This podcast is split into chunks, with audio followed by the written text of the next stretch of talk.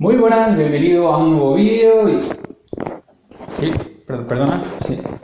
¿Sí, hola? Sí, no, estoy grabando un vídeo para YouTube, ahora no, no te puedo atender. No, no, no, no me interesa. Sí, sí, estoy contento, sí, sí. Vale, vale, gracias, hasta luego. Bueno, hoy voy a hablar de- del spam telefónico. Hola, ¿qué tal? Mi nombre es Aitor Serra. Si no nos conocemos, te invito a que te suscribas. En este canal hablo de temas relacionados con el hosting, los dominios y el desarrollo de páginas web en WordPress. Y seguro que te ha pasado alguna vez que estás trabajando y te llama un comercial para intentarte vender algo. A mí me ha pasado esta mañana y me pasó ayer también. Estaba trabajando mm, haciendo temas que necesito estar un poco concentrados, como modificar algo en la web. Ayer estaba modificando temas de servidores. Y mm, seguro que también te pasa, pero bueno, yo te cuento en mi caso. eh, yo necesito como un, tiempo para centrarme en la tarea que estoy haciendo hasta que empiece a ser productivo. Eh, digamos que si me pongo a hacer algo en una web, pues en los primeros minutos estoy abriendo pestañas, poniéndome las contraseñas, todo, me lo preparo para, en el momento en el que empiezo, tenerlo todo a mano y no tener que estar luego saliendo, digamos, del flujo de trabajo. En el tema de servidores igual, hay que conectarse al servidor de un- una forma segura y bueno, todo eso lleva un tiempo, una concentración que cuando te llaman, pues se va. Se va aunque, aunque no quieras, es una introducción, además una introducción que no tiene nada que ver con lo que estás haciendo y es como, a ver, pero ¿por qué, por qué me haces esto?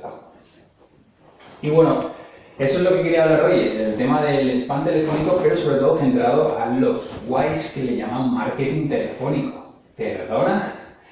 Marketing telefónico, si lo que me estás haciendo es llamar a lo loco, es algo que no entiendo por qué se sigue permitiendo, por qué las compañías telefónicas, las multinacionales, las enormes compañías pueden seguir haciéndolo, pueden recopilar datos que todos sabemos que los recogen a lo loco, llamando a lo loco, incluso hay servicios que te llaman, tú descuelgas, no contesta nadie, pero eso ya lo han guardado ellos como un teléfono que está, una línea que está activa y una línea para, para eh, atacar e intentar vender lo que sea.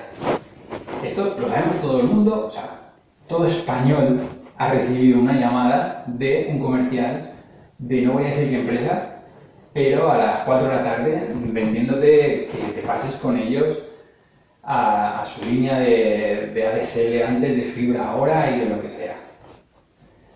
¿Por qué se permite esto? Pues yo creo porque por la pasta y porque son las grandes y porque subcontratan y se saben las leyes y todo.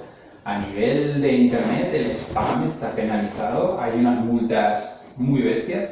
Las empresas que les han pillado haciendo spam se las han fundido literalmente la agencia de protección de datos. Incluso empresas que tienen autorización pero que no cumplen alguna de las mil condiciones que te pone la agencia de protección de datos, se han comido multas enormes. Porque, porque es spam, porque lo que están haciendo es spam si no te lo he solicitado o, o- o te, te he dado la autorización. Bueno, y llegado a este punto, donde ya me he desahogado un poco, para que, para que mentir, te voy a decir que si estás haciendo marketing telefónico, o sea, si estás haciendo spam telefónico y estás llamando a lo loco a empresas de tu zona, deja de hacerlo porque no va a funcionar, no te va, no te va a servir de nada. Yo cuando empecé también hice eso porque no tenía tampoco, nadie me conocía y quería establecer contactos.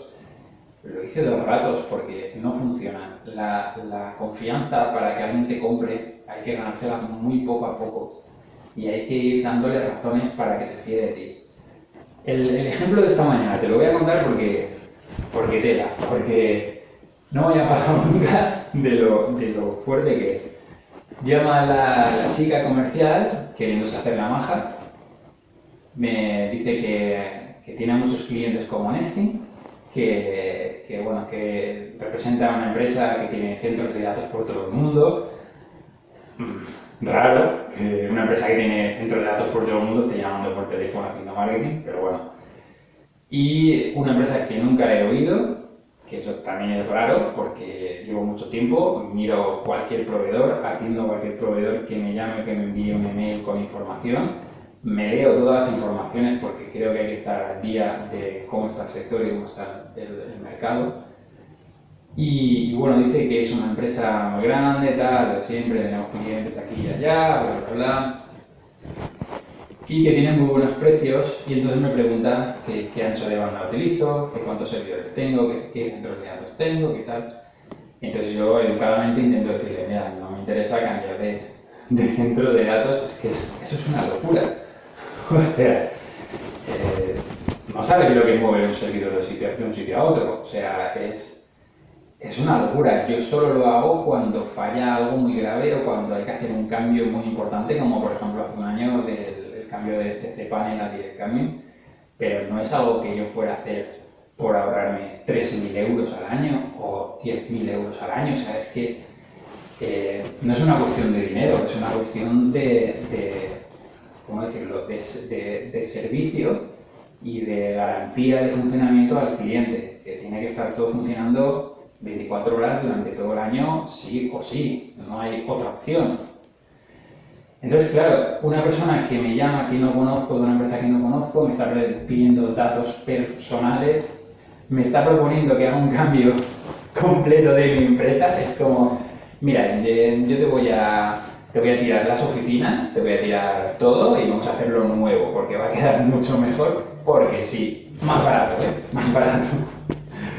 Pero más barato, más barato que lo que tengo no va a ser, porque lo que tengo ya lo tengo, ya está. Bueno, es una locura de llamada. Yo, por supuesto, le he dicho que me envíe la información por email, que le echara un vistazo. Me la ha enviado, le he echado un vistazo, le he dicho que no me interesa. Me ha contestado que me da un servidor tres meses gratis para que lo pruebe. A lo que le he dicho que, vamos, que, gracias, pero que tampoco me interesa. O sea, que me lo dé 12, 12 meses, no, me interesa. Y es que este es otro de los temas que, que cuando te llaman por teléfono se centran mucho en el precio. Y no es una cuestión de precio. A mí me importa el precio y compro cosas por precio, pero hay cosas que no compro por precio, que no voy a jugarme y voy a comprar lo más barato y el primero que me, que me baje 20 euros. O sea, esta camiseta, por ejemplo, yo, pues si en lugar de 10 euros puedo pagar 7, pues a lo mejor la compro. Que me sale mal, pues mira, me ha salido mal, me compraría otro día otra y ya está. Pero bueno, 10 euros una camiseta muy barata, Bueno, se entiende, ¿no? Hay cosas que, que, el precio puede ser, puede ser decisivo, hay otras que el precio no es decisivo. Te voy a contar cómo me puedes vender a mí, que posiblemente sea cómo te pueden vender a ti y cómo puedes vender a la gente, cómo puedes mm, vender tu producto o darlo a conocer. Primero, tienes que ser una marca o una web o un proyecto conocido. Para hacer eso, pues vas a tener que llevar tiempo en el mercado y vas a tener que haber participado de alguna forma. Yo te cuento siempre mi experiencia porque creo que es lo más interesante yo no te voy a decir eso de vamos que si tú lo crees puedes y si no has podido es porque no has querido suficiente. No, a mí eso no, me ha funcionado. Eh, lo que sí que me ha funcionado es dedicarle tiempo, dedicarle muchas horas escribir contenido que le interese a, la gente, crear podcast, ahora estoy creando este canal de YouTube poco a poco subiendo vídeos, con los medios que tengo, con la luz que tengo, con lo, con lo que pueda, aportar para decir, estoy aquí, este soy yo, esta es mi propuesta. Si me conoces, es más probable que, que en un futuro acabes contratando a un servicio o que acabes recomendándolo. A veces cuando comento a un cliente que tendría que estar creando contenido de lo que sea, siempre me dicen que, es que, bueno, es que su sector es diferente y es que, en su sector el cliente no le interesa, que no, está, no está por estas cosas. Y yo no me lo creo. O sea, no hay un sector hoy en día que no haga una búsqueda en internet o que no vea un vídeo relacionado. Mi padre, por ejemplo, tiene una tienda de pesca, que por cierto te voy a dejar en, el enlace por si le quieres echar un vistazo, es de pesca de mar. Y él ve vídeos de pesca, él ve vídeos incluso de pesca de río, de pesca en Colombia, de un sitio que han cogido uno así, otro uno así. y, y está informando y sus clientes están informando y crear contenido dentro del sector de pesca, que en principio podría decir, pues no, no me veo un youtuber hablando de pesca, pues sí, hay youtubers hablando de pesca. Yo hago surf, hago paddle surf y veo youtubers que hablan sobre trucos de paddle surf. Veo surfistas que, que se dedican a hacer tablas personalizadas, que no hago surf, pero me gusta verlo y te cuentan del mundo del surf. Y si quisiera una tabla de surf en un momento, pues seguramente eh, contactaría con alguno de estos youtubers o si tuviera, bueno, son americanos, no, saldría cuenta de comprarles la tabla, pero bueno, se entiende el ejemplo. Hay, hay por ejemplo, hay una tienda de, de, fotografía que se llama Fotografiarte, que tiene un canal de YouTube, hablan de fotografía, analizan las cámaras, es una empresa que parece pues, una empresa pequeña, pero comentan las novedades, están siempre al día, tienen un foro, son muy participativos y hay gente que le compra a él porque le ve y ha creado una confianza y, y, bueno, sabe que si tiene un problema, pues que va a haber alguien respondiendo. Entonces yo creo que esto se trata de crear confianza, de, de decir estoy aquí, este soy yo, esta es mi propuesta y si te interesa, aquí estoy para ayudarte. Si lo que estás haciendo son llamadas telefónicas a gente que no te conoce, lo vas a tener muy jodido, lo siento, lo llames spam o lo llames marketing. Sigo sin entender por qué las grandes empresas de telecomunicaciones lo siguen haciendo. Supongo que les compensa el tanto por ciento de conversión de clientes que al final acaban cambiando de compañía, pues supongo que sumando números les sigue saliendo rentable. No sé qué tipo de persona acepta ofertas por teléfono de empresas así supongo que las hay. Eh, nada, si tú has sido uno de ellos, me gustaría que lo dejaras en los comentarios o conoces de alguien que lo haya hecho. Y eso es lo que tengo que contarte por hoy. Nos vemos en el próximo. Un saludo.